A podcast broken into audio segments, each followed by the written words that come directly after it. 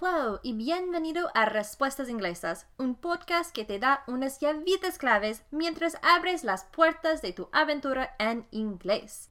Soy la presentadora, Sarah, con Language Answers, y hoy vamos a discutir en episodio 58 los nombres de los animales, parte 2. En el episodio de hoy seguimos con los nombres de los animales y las crías porque hay muchísimos libros en inglés para los niños principalmente, que se centran en estas palabras específicas. En episodio 57 discutimos los animales domésticos y del parque.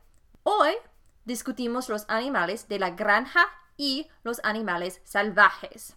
Y también continuamos con el Consejo Cultural de Jersey y sus fiestas oficiales. Entonces, empecemos.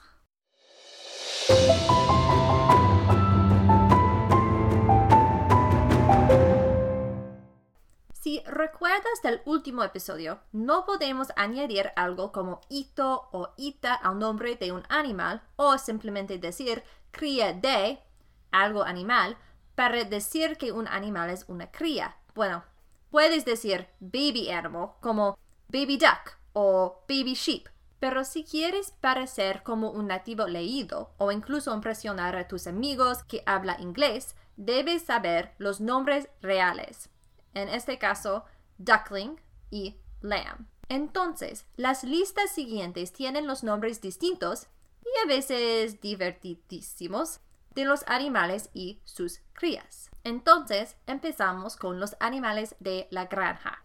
Si tienes un pequeñito a quien te encanta leer, probablemente estés muy familiarizado con los animales de granja. Al menos aquí en los Estados Unidos, los libros para niños pequeños están muy centrados en las granjas. No me preguntes por qué, no lo sé. Vale. De toda manera, aquí son algunos animales de la granja. El caballo, o como se dice en inglés, horse. El caballo, horse. Y su cría, el potro o potrillo, o foal en inglés, foal. Y ahora los caballos tienen nombres especiales según el sexo, la edad y el estado reproductivo. Por ejemplo, un caballo macho y castrado se llama gelding en inglés, mientras que un caballo macho adulto y no castrado se llama stallion. Mare es una caballo hembra y adulta, pero broodmare es una yegua para la cría. Los nombres especiales de los caballos en inglés son importantes. Vale, la vaca, cow, la vaca, cow, y su cría, el ternero o becerro, o en inglés, calf, calf, o el ternero o becerro. Y una vaca es cow, pero un toro es bull. La oveja, sheep, la oveja, sheep. Y su cría, el cordero o lechazo, el cordero o lechazo, y en inglés es lamb, lamb. La gallina o chicken, la gallina, chicken, y su cría el pollo o chick, el pollo o chick, y un gallo, claro, se llama rooster, un gallo se llama rooster, un cerdo o pig, un cerdo o pig, y su cría el lechón es un piglet en inglés.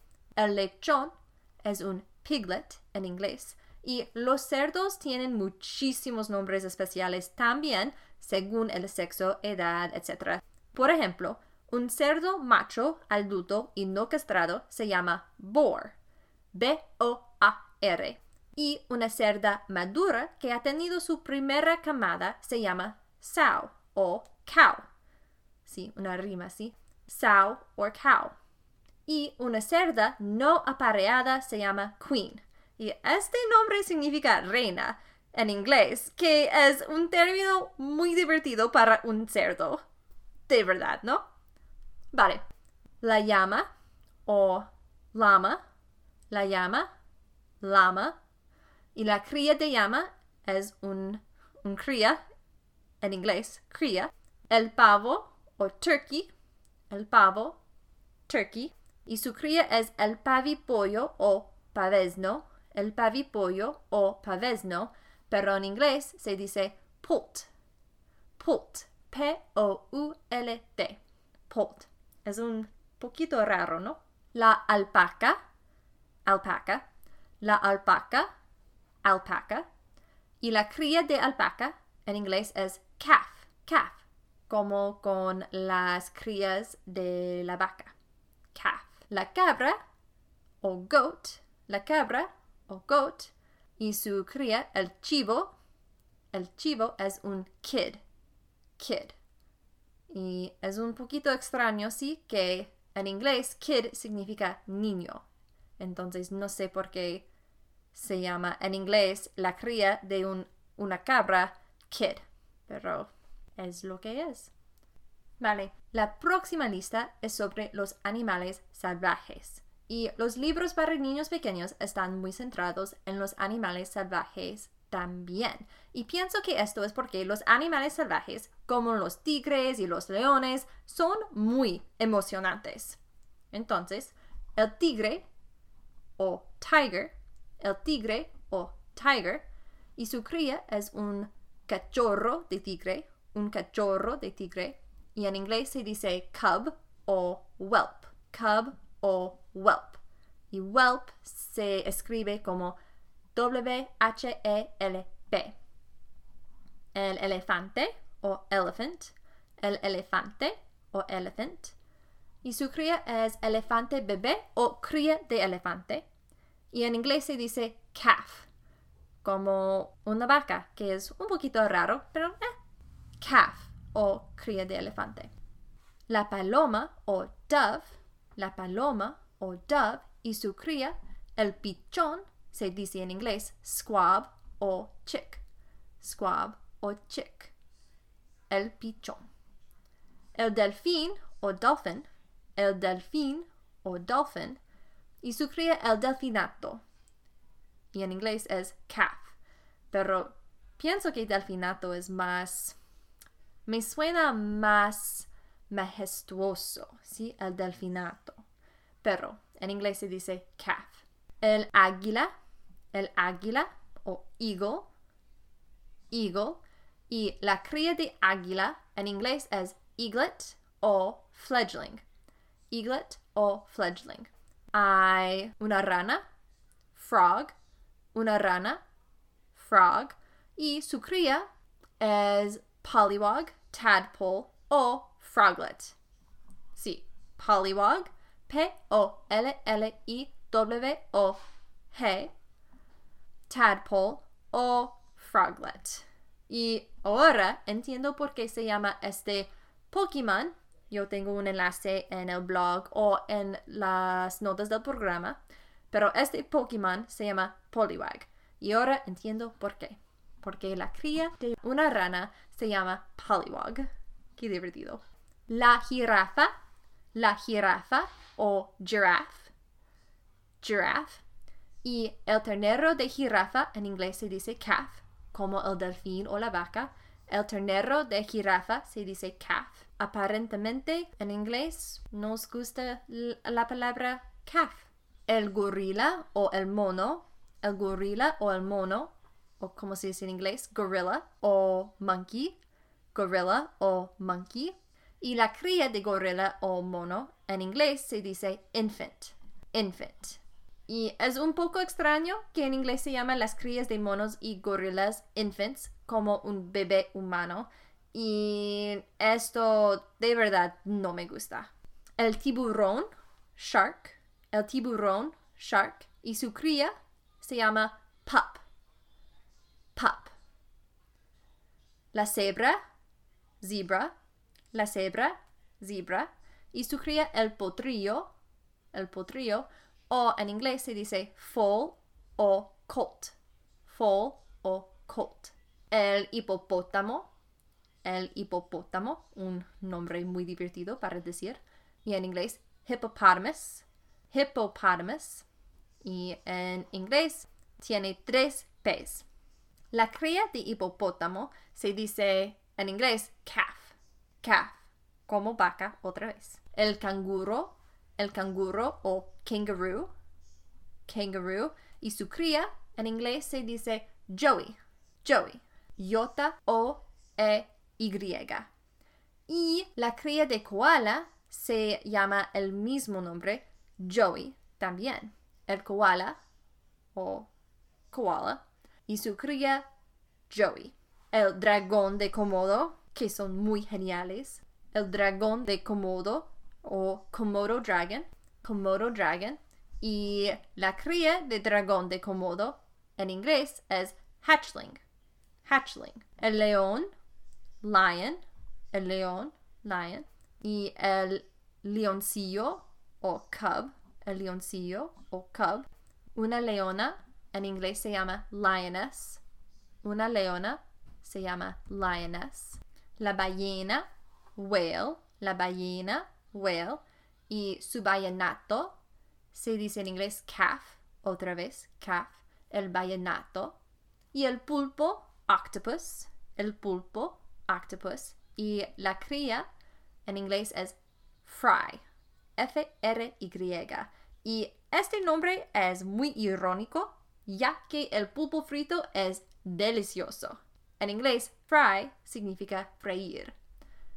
Vale, el, el oso gigante o oso panda, giant panda o panda bear, giant panda o panda bear, y su cría el osesno, el osesno o cub, cub, el pingüino, el pingüino o penguin, penguin, y su cría es chick, chick. Y también el pavo real de la India, peacock, el pavo real de la India, peacock. Y una hembra de pavo real se llama peahen en inglés, peahen. Y la cría de pavo real se llama peachick, peachick. Entonces tenemos peacock, peahen y peachick. El último nombre para hoy es el caballito de mar o seahorse, el caballito de mar o seahorse y su cría se llama seafoal, seafoal. Y en inglés, seahorse significa un caballo de mar, literalmente. Entonces, es muy interesante que las crías se llama seafoal porque significa un potrillo de mar, literalmente.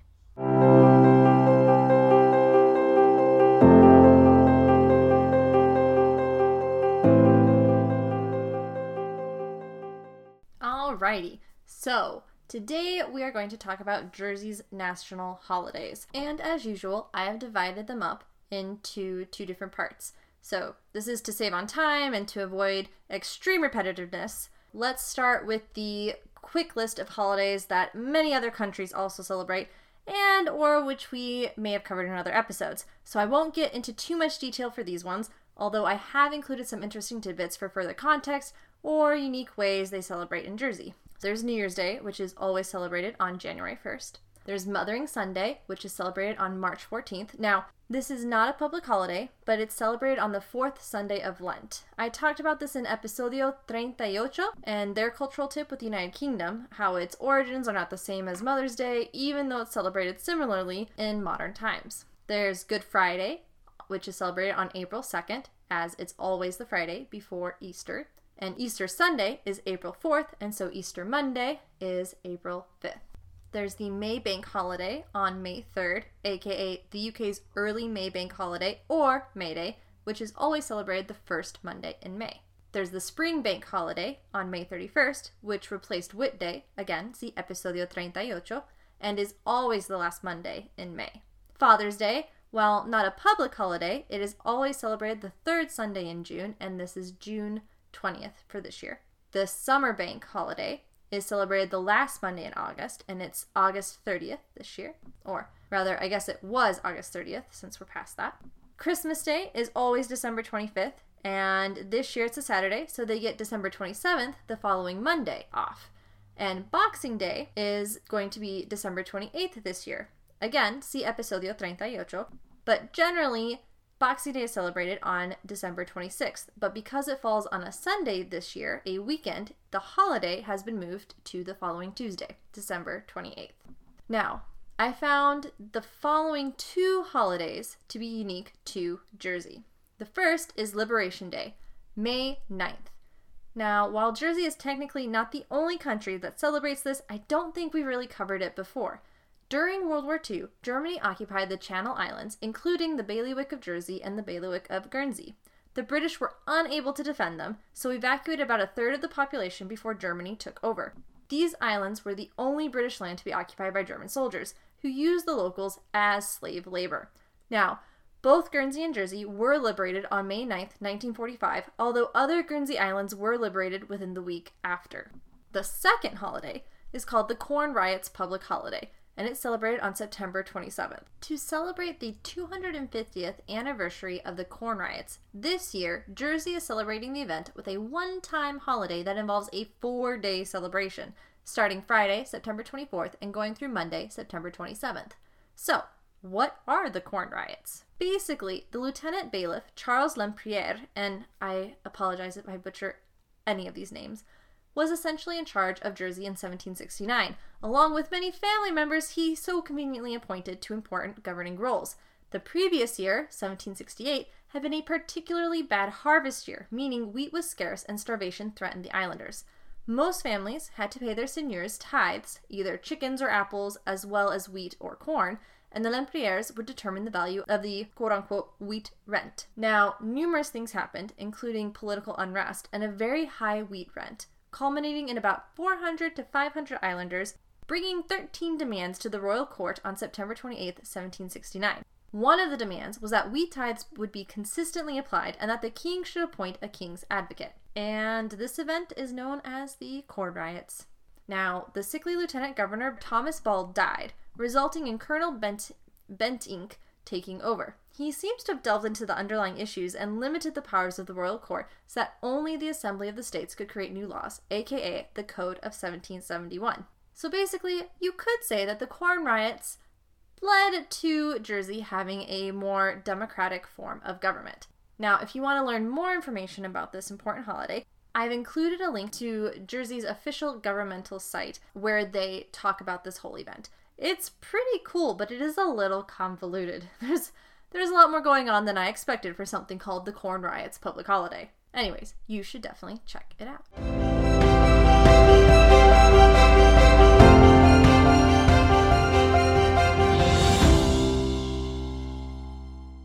Vale, eso es todo por hoy.